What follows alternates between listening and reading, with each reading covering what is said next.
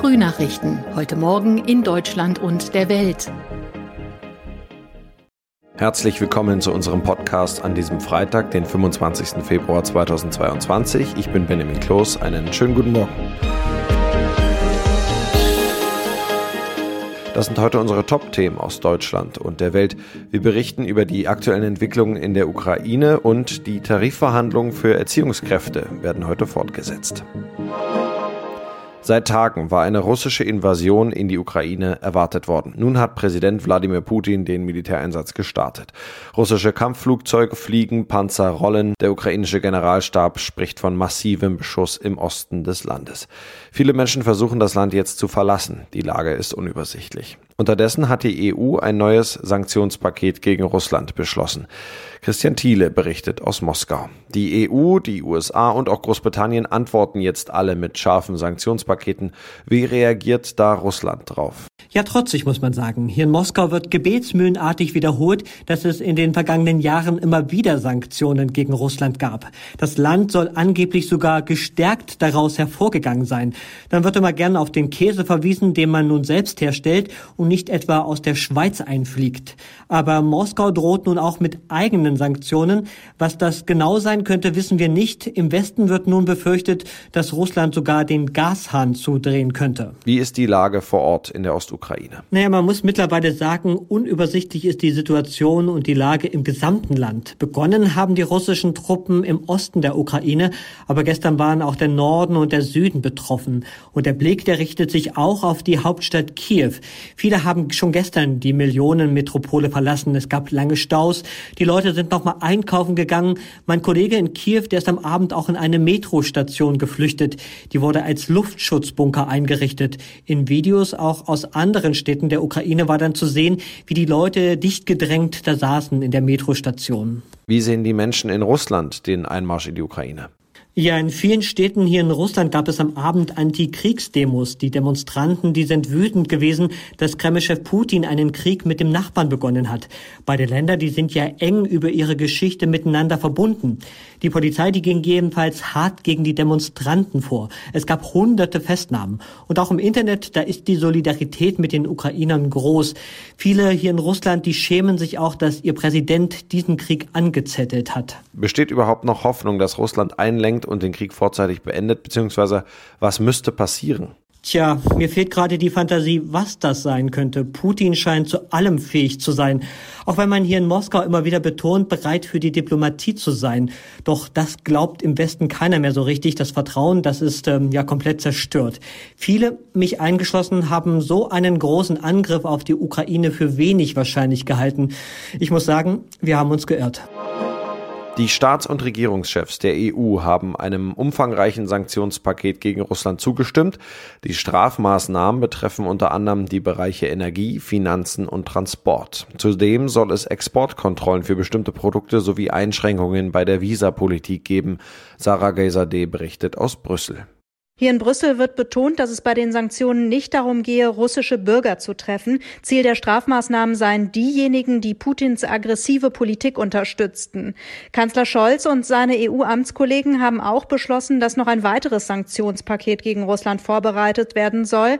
Dabei soll es auch um Strafmaßnahmen gegen Russlands Partnerland Belarus gehen, wegen dessen Unterstützung für den Angriff auf die Ukraine.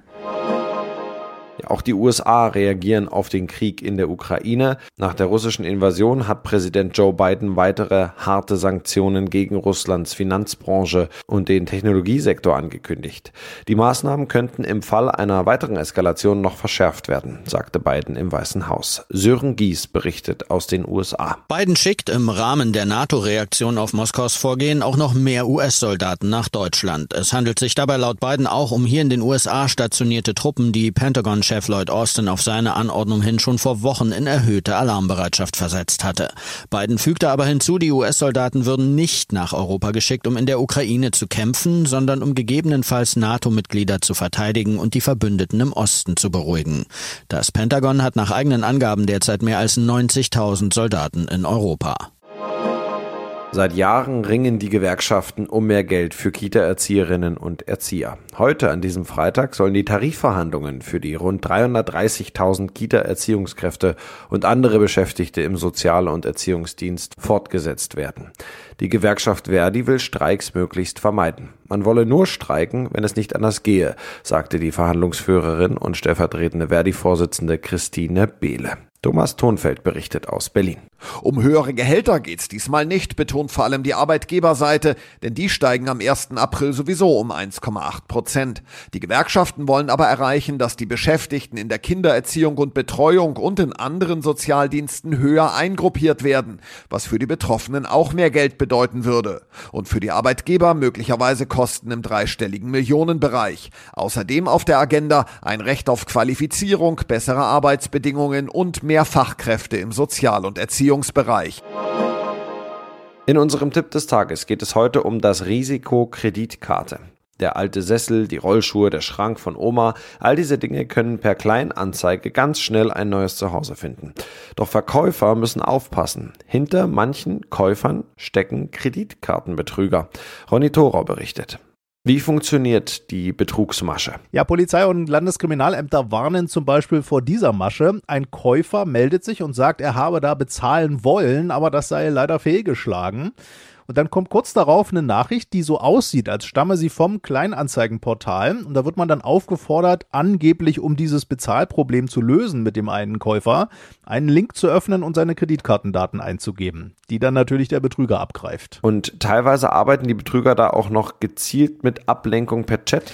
Ja, die starten da manchmal einen Chat, der so aussieht, auch als würde ein Mitarbeiter des Kleinanzeigenportals mit einem chatten und einem helfen wollen, dabei das Bezahlproblem zu lösen. Und auch der drängt einen dann subtil mehr oder weniger dazu, doch jetzt bitte seine Kreditkartendaten einzugeben. Was macht man, wenn man darauf reingefallen ist und es merkt? Ja, schnell die eigene Bank kontaktieren. Vielleicht lassen sich auch bestimmte Zahlungen, die die Betrüger schon gemacht haben, noch stoppen. Oft muss man auch die Karte sperren und wenn man den Betrügern auch seine Zugangsdaten für das Kleinanzeigenportal gegeben hat, dann muss man die schnell ändern.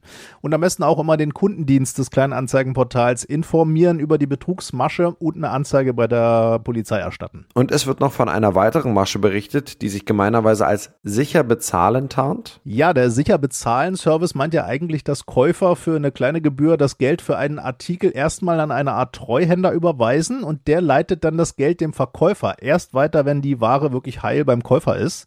Die Betrugsmasche läuft jetzt so, betrügerische Käufer sagen den Verkäufern, sie würden gerne sicher bezahlen nutzen wollen und dann fragen sie aber wieder nach Kreditkartendaten und Kontoinformationen des Verkäufers. Und da gilt einfach die Grundregel, Plattformen wie eBay fordern von Verkäufern nie Kredit- oder Bankdaten. Also da kann und muss man immer misstrauisch werden. Ja, und das noch, die Auswirkungen des Ukraine-Konflikts gehen bis in den Profifußball. Dort treffen sie den Zweitligisten Schalke 04 wegen der problematischen Partnerschaft mit Gazprom.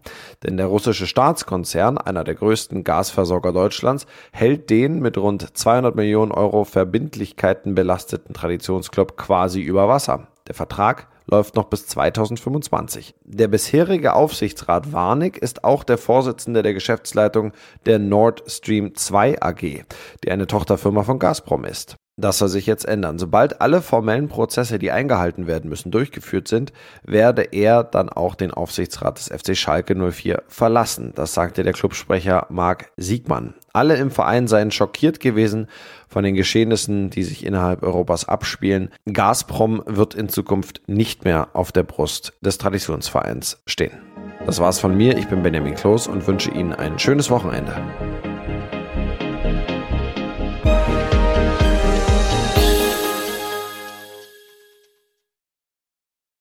Das waren die Frühnachrichten. Mehr Infos und unsere lokalen Top-Themen auf aachenerzeitung.de und aachenernachrichten.de.